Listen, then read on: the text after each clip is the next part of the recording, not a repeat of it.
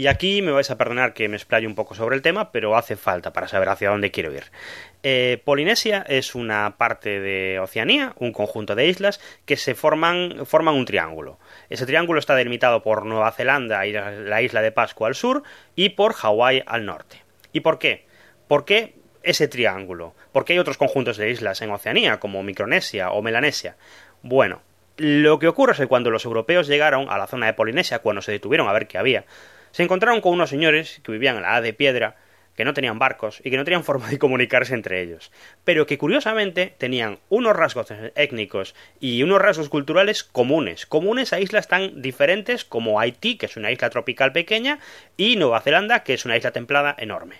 Y la pregunta que se hicieron los europeos es ¿y esta gente cómo demonios llegó hasta aquí?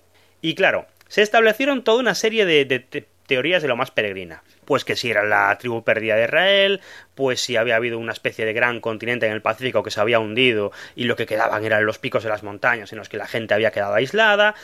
Una serie de teorías. Una de las más discutidas era una que tenía un señor noruego que se llamaba Thor Heyerdahl, que era un explorador, que pensaba que los polinesios descendían de América, venían de América. ¿Y por qué? Bueno, pues él argumentaba que resulta que, esto estaba constatado, en Polinesia se comían patatas. Ya sabes que las patatas vienen de América, pues antes de que llegaran los europeos en Polinesia comían patatas.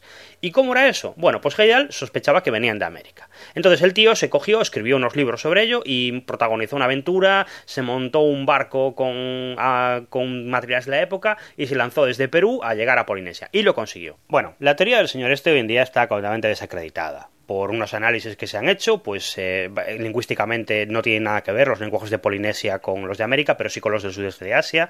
Eh, por ADN se han hecho análisis también. Entonces, lo que se cree hoy en día, que es lo mismo que representa el juego, es que los polinesios en algún momento salieron del sudeste de Asia, llegaron a Melanesia, donde se encontraron una población autóctona, que eran unos aborígenes negros, que siguen viviendo allí todavía hoy en día, y después, como eran unos marinos increíbles, se lanzaron a conquistar las islas del Pacífico. Y ese conocimiento después se perdió y los tipos se quedaron eh, cerrados en sus pequeñas islas. ¿Cómo se explica lo de las patatas entonces? Bueno, pues, pues porque parece ser que los polinesios eran tan buenos marinos que llegaron a América, se cogieron las patatas y se volvieron.